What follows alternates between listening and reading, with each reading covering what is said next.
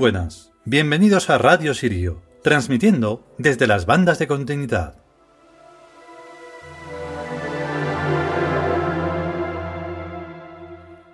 Bueno, bueno, es que claro, ocurre que si quieres hacer una cosa, puedes hacer otra, puedes hacer otra más, puedes hacer todo lo que quieres hacer y un poco más. Pero claro, hay un momento en el que ya no puede ser. Y entonces hay que dejar aparcado algo y bueno, pues lo hacemos más lentamente como es esto de Radio Sirio. Nuestro, digamos, nuestra voluntad es hacerlo porque sí, no hay ningún, realmente no hay ningún objetivo externo. Bueno, sí, uno muy pequeñito, que es el de quizá atraer a alguien que esté perdido por ahí, pero cada vez lo dudo más, porque no es, no es como antes. Antes, incluso antes de Internet y de todo, había como un interés por lo trascendente y por aquello que, que fuera que estuviera fuera de, lo vulgar. Y no sé era como más natural. Pero desde el entontecimiento de internet la cosa es que no, no marcha. No marcha. No hay, no hay inteligencia por ninguna parte. Pero no nosotros tenemos que hacer esto por fuerza mayor. Así que vamos con el capítulo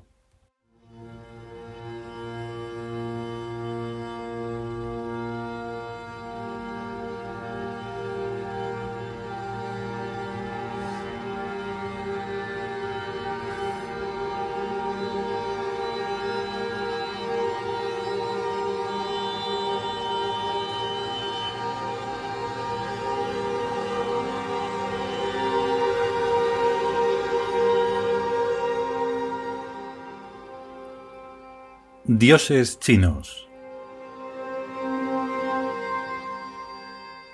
Maitreya. Texto.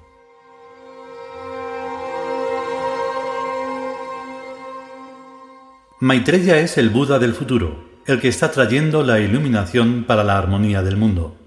Su nombre significa amistad bondadosa y combativa se le representa sentado en un trono, con rostro sonriente y satisfecho. Dependiendo de las interpretaciones del budismo, Maitreya puede venir al mundo dentro de millones o miles de años. O ha venido ya, pues Maitreya es ya un hecho, porque todos los tiempos se dan al unísono dentro del mundo espiritual.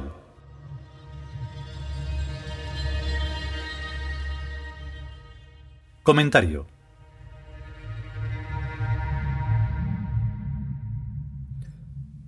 Maitreya es toda persona bondadosa y combativa, y tanto si es hombre como mujer.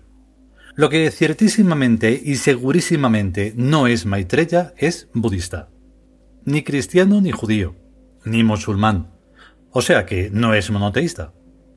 Maitreya tiene mis propias ideas. La reencarnación y la divinidad única y múltiple unida entre sí por el amor.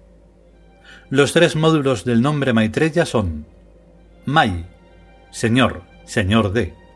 Tre, división, dividirse en. Ya, nuestro, nuestra. Maitreya, el señor de nuestra división. Evidentemente el nombre Maitreya es un enigma, que si se resuelve, se entiende, y si no se resuelve, no se entiende. Maitreya no nos divide, sino que es nuestra división la que le hace convertirse en señor de todos. Todas las religiones esperan a su Maitreya, y todas le dan un nombre distinto, a unas sabiendas de que se trata de una misma persona. Y todas le odian porque todas quieren que sea su Maitreya, el suyo de su religión. Acabo de leer en Wikipedia un artículo católico con copyright en el que llaman a Maitreya el Cristo clandestino y el anticristo. Como se ve, le van a hacer muchísimo caso. Y seguro que los judíos le van a hacer muchísimo caso. Y seguro que los musulmanes le van a hacer muchísimo caso. Y seguro que los budistas, que esperan a Maitreya en como mínimo 30.000 años y en como máximo 5.670 millones de años, le van a hacer muchísimo caso. El mismo caso que a mí. Y sin embargo, la cosa no puede ser más simple y sencilla. Primero, somos dioses dormidos. Segundo, nuestro cuerpo infinito es el universo. Tercero, todos formamos un yo único, el K. A partir de estos tres postulados se consiguen con facilidad infinitas cosas útiles e importantes para dioses despiertos. Primera, como cada cosa y todas las cosas es nosotros mismos, ocurre siempre lo que queremos y lo que hemos querido. Segunda, hola nosotros mismos, pongámonos de acuerdo para que esto que yo estoy queriendo suceda. Tercera, queridos nosotros mismos, se admiten ideas, ruegos y preguntas y sugerencias. Y es que no solo se trata de querer cosas, sino de quererlas inteligentemente, y para esto es muy conveniente considerar a lo que se quiere desde todos los puntos de vista. Por ejemplo, desde el jueves les estoy pidiendo a nosotros mismos, los dioses, que nos toquen los 40 millones de euros de la Euroloto de esta semana. Eso es fe. Esta mañana saludé al dios Amón, cuya cabeza está en un espejo arriba de la primera escalera, y se lo recordé. Sentí que me preguntó ¿Tú te lo crees? Yo sí. ¿Cómo no me voy a creer que es posible? Tendrá muy baja probabilidad, pero posible, desde luego que es. Ya tengo hasta el banco donde voy a meter los 40 millones esos. Es un banco casi secreto para solo la gente muy rica. Y no quiero que me pase lo mismo como a la gente aquella que iban a la ermita de la Virgen a pedirle que lloviera cuando había una sequía de más de diez años. Y el cura les dijo Hombres de poca fe, habéis venido en rogativa a pedir a la Virgen que llueva y ninguno se ha traído paraguas. Desde luego, si no me toca esta semana el agroloto, no será porque no me haya puesto de acuerdo con el director de Caja Madrid para meter los 40 millones de euros en un banco que me... Desde luego, si no me toca esta semana el agroloto, no será porque no me haya puesto de acuerdo con el director del banco para meter los 40 millones de euros en una entidad que me da un TAE mayor que los bonos del Tesoro y las letras del Tesoro.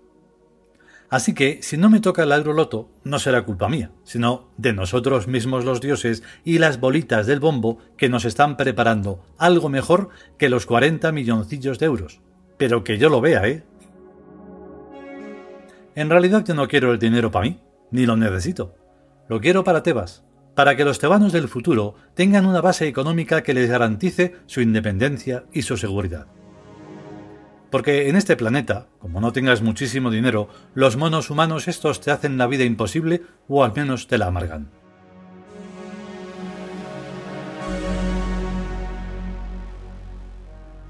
Bueno, vamos a lo de Maitreya. He leído en el Google qué tontería sobre Maitreya que tiran de espalda.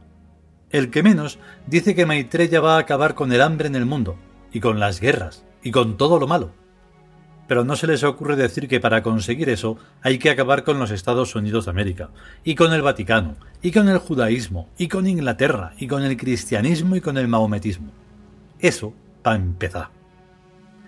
¿Y eso cómo se consigue, tío? Por las buenas, desde luego que no.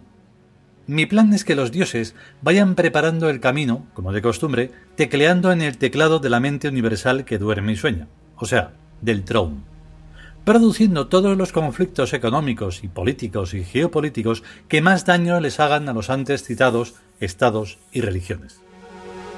Mi idea es que así la guerra nuclear, que es inevitable, dará el golpe de gracia en los puntos exactos, sin que produzca efectos secundarios ni colaterales en la población civil. De lo de después ya nos encargaremos yo y Genghis Khan. La cosa va de física, de la segunda ley de la termodinámica, o sea, de la entropía o aumento del desorden y el caos, pero solo en los sistemas aislados. En los sistemas interactivos, la entropía, una palabra griega que significa evolución o transformación, la cosa va de aumento de orden y de principio de movimiento en equipo. O sea que primero hay que desbaratar al mundo tal cual es, y enseguida hay que ponerlo en marcha hacia un orden nuevo. Pero un orden nuevo de verdad, la gente que no creen en los dioses de El Ka malviven en un sistema aislado y van cada día hacia un mayor desorden. Pero la gente que creemos en los dioses del Ka vivimos en un sistema interactivo, el de nosotros y el de nosotros mismos, en equipo.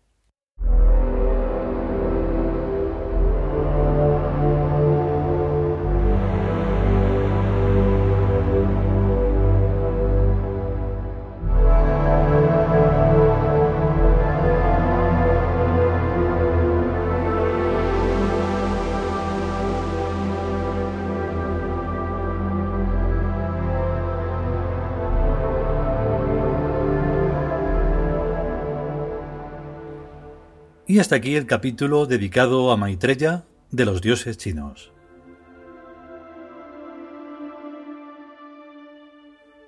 El caso es como, como decíamos y como solemos decir, darle el palito a la burra. Y no parar, no parar ni aunque parezca que paramos. Porque claro, tampoco tienes por qué exteriorizar nada. ¿Para qué? eso se busca en el caso de que unos congéneres espirituales, pues, no sé, Mm, hagan de soporte o, no sé, mm, interactúen de alguna manera. Pero sin nada, esto no, no tiene más sentido que el nuestro propio. Solo es por eso. Eh, si podemos y sobre todo si queremos, pues volveremos cuando pueda ser. Hasta luego.